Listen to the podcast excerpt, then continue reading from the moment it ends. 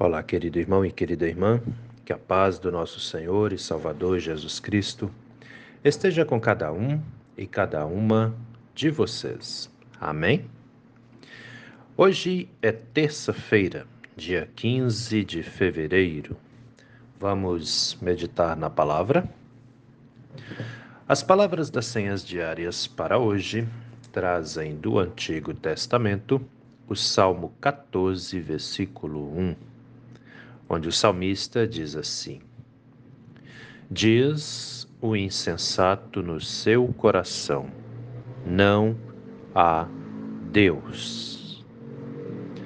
E do Novo Testamento, as senhas diárias trazem para hoje a primeira carta do apóstolo João, capítulo 5, versículo 20, onde o apóstolo João diz assim: Sabemos que o Filho de Deus já veio e nos tem dado entendimento para reconhecermos aquele que é o verdadeiro.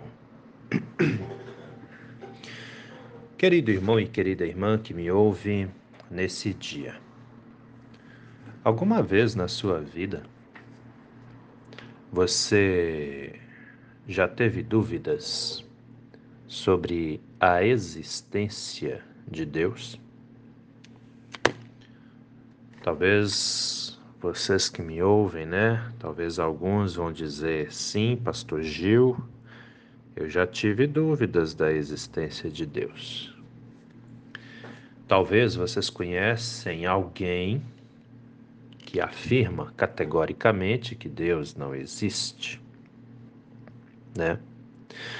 E ainda vocês correm o risco de conhecer pessoas que vão afirmar que Deus não existe.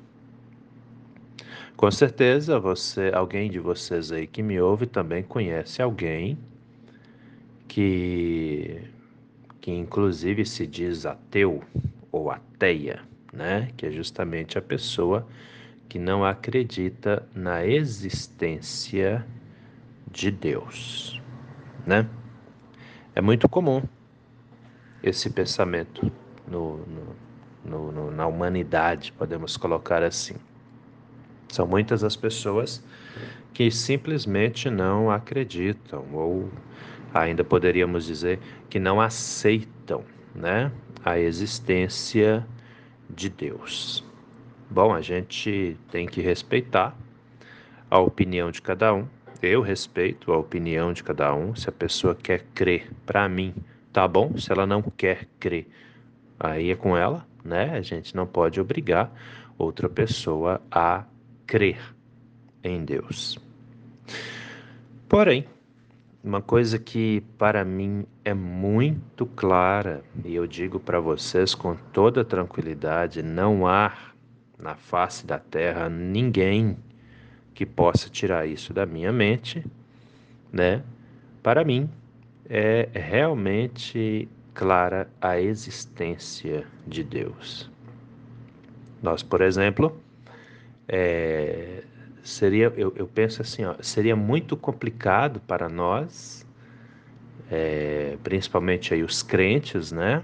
As crentes, vivermos ou querermos viver desacreditando da existência de Deus. Por quê? Porque para o crente, né, para o cristão, para a cristã, enfim, para a pessoa crente, né, ela percebe a presença de Deus nas coisas, inclusive nas pequeninas coisas, né? Numa flor que se abre, tu vai ali e joga uma sementinha no chão, na terra, passa um tempinho, ela está brotando, né? Isso tudo faz parte da criação de Deus. Foi Ele que determinou que as coisas fossem assim, que a natureza se renovasse, que nós nascêssemos, né? Tudo vem dele. Mas, por incrível que pareça, existem sim e sempre existirão pessoas que dizem que não existe Deus, né? Devemos respeitar, cada um com o seu cada um. Mas o fato de nós termos que respeitar, não significa que nós devemos concordar. Uma coisa é você respeitar alguém, outra coisa é você concordar com ela, ou aceitar o que ela fala, ainda mais se ela estiver errada, né? No Antigo Testamento, o salmista aqui ele era mais é, direto ali, né? Ele não se preocupava aí com o politicamente correto, podemos pôr dessa forma. Ele diz ali no Salmo 14, no versículo 1, diz o insensato no seu coração, não a Deus. E eu diria para você também, é, é, é complicado, né? A pessoa que afirma que não existe um Deus, sabendo que o mundo foi criado por Deus, realmente ela age com insensatez, ou ela pensa, ela, né, pensa aí de uma forma insensata, né? Essa é a, a realidade, né? Mas como eu disse, respeitamos. Se a pessoa não quer acreditar, a gente respeita, é o mínimo que a gente pode fazer, né? É respeitar. Eu vou ter que fazer uma paradinha, o trem está passando aqui.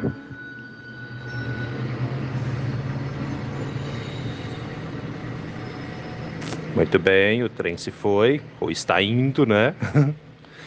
então, como eu estava dizendo, é muito complicado, né? Essa, essa ideia, pelo menos para nós crentes, eu creio dessa forma, é muito complicado a gente simplesmente ouvir que Deus não existe, né? Eu, pelo menos eu falando de mim, do pastor Gil, como eu disse antes, ninguém consegue pôr na minha cabeça isso, sabe? Para mim é muito, muito tranquilo e, e muito forte essa minha convicção da existência de Deus, né? Tanto é que eu me vejo como um filho amado do Senhor, né? E, e é assim que eu me dirijo a Ele também, porque para eu chegar até onde cheguei, para eu ser como eu sou, eu vejo assim que se não fosse a mão de Deus em cima da minha vida, com certeza eu não estaria aqui. É assim que eu enxergo, né? E peço a Deus que abençoe vocês, meus ouvintes, minhas ouvintes, e desperte em vocês a mesma fé, a mesma certeza da existência do Senhor nosso Deus, né? E aí vem o, o evangelista João, no, na primeira carta que ele escreve, né, no capítulo 5, versículo 20, e ele vai dizer o seguinte: Sabemos que o Filho de Deus já veio, né? Ou seja, nós sabemos que Jesus já veio aqui no mundo, né? É isso que ele está dizendo. E nos tem dado entendimento para reconhecermos aquele que é o verdadeiro. É muito, muito legal a forma como o evangelista João coloca né, a, sua, a sua ideia, né? Por quê? Vamos entender o que ele está falando aqui.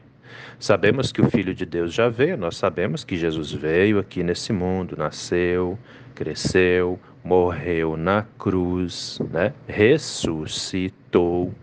E olha só o que, que ele continua dizendo aqui. E nos tem dado entendimento né, para reconhecermos o que é verdadeiro, ou seja, ele tem nos dado entendimento para reconhecermos quem é Deus, ou para reconhecermos que Deus, que o Pai dele é de fato o Senhor, nosso Deus Pai Criador. Mas ele tem nos dado esse entendimento como? Pela ação do Espírito Santo.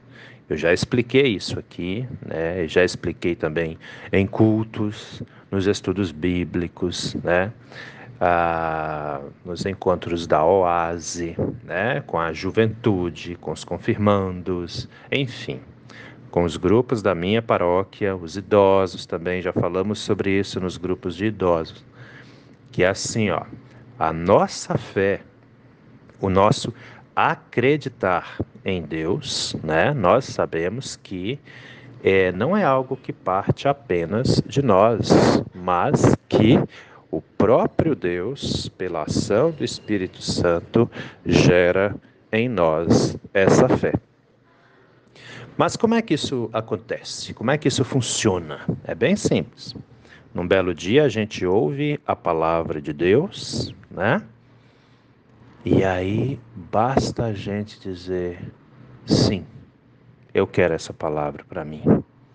E a pessoa que diz sim ao Evangelho, a pessoa que diz sim à palavra de Deus, ela também está sob a ação do Espírito Santo. E uma vez que o Espírito Santo age em nossas vidas, ele gera em nós a fé. A fé que nos leva a crer, a fé que nos dá a certeza de que existe sim o Deus eterno, né? O Pai do nosso Senhor Jesus Cristo, o ser supremo do universo, criador de tudo e de todos, e que nos ama de uma forma grandiosa e incondicional. A sua fé, já falei sobre isso, ela não é sua. É, você não tem fé porque num belo dia você falou, ah, a partir de hoje eu vou ter fé. Não. Isso tudo é ação do Espírito Santo. Você ouve a palavra e decide aceitar essa palavra. E o Espírito Santo começa a agir na sua vida. Entendem? É justamente por isso que a pessoa crente, mesmo sendo abalada, porque muitas vezes nós enfrentamos tribulações, né? Mesmo a pessoa sendo abalada, ela continua firme. Ela levanta a cabeça e segue adiante. Por quê? Porque a força espiritual dela é renovada. E é renovada por quem? Pelo Espírito Santo.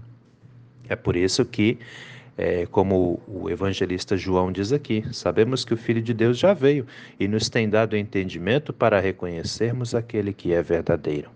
A pessoa que está né, sob a ação do Espírito Santo, ela sempre vai reconhecer quem é Deus. Ela sempre vai afirmar: Deus existe. E ela sempre vai crer: Deus está comigo, me abençoando, me ajudando e me fortalecendo a cada dia da minha vida. Amém? Pensa nisso com carinho, meu irmão. Pensa nisso com carinho, minha irmã, porque essa palavra é para mim, é para você, é para todos nós. Vamos orar? Deus eterno e todo-poderoso, muito obrigado, Senhor, pela noite que passou em que pudemos descansar protegidos e protegidas pelo Senhor. Obrigado que já agora de manhãzinha podemos meditar na Sua palavra. Obrigado por tudo que o Senhor tem feito na vida de cada um e de cada uma de nós. Mas nós também te pedimos, Pai amado, aumente a nossa fé, para que possamos a cada instante de nossas vidas reconhecer que tu, Senhor, és o Deus verdadeiro, o Deus que é o nosso Pai, o nosso Criador, o nosso protetor, o nosso curador. Fique conosco, Senhor, hoje, a cada novo dia de nossas vidas, que cada membro da nossa casa, que cada membro da nossa família reconheça que Tu és o nosso Deus. É em nome do nosso Senhor e Salvador Jesus Cristo que te pedimos e desde já também te agradecemos, pois temos a plena certeza de que o Senhor ouve os nossos pedidos e atende às nossas orações. Assim também, Senhor, nos lembramos com carinho de todas as pessoas enfermas que nós conhecemos e colocamos as vidas dessas pessoas nas Suas mãos e te pedimos, se tu com elas neste momento. As que estão em tratamentos em casa, as que estão internadas em hospitais. Toque nessas pessoas, meu Deus, porque elas também acreditam no Senhor elas também confiam em Ti. Fique com elas, fique conosco, hoje e a cada instante de nossas vidas. Em nome do nosso Senhor e Salvador Jesus Cristo, que te pedimos e desde já também te agradecemos. Amém, Senhor. Querido irmão, querida irmã, que a bênção do Deus eterno e todo-poderoso, Pai, Filho e Espírito Santo, venha sobre você e permaneça com você hoje e a cada novo dia de sua vida em nome do nosso Senhor e Salvador Jesus Cristo. Amém e até a próxima.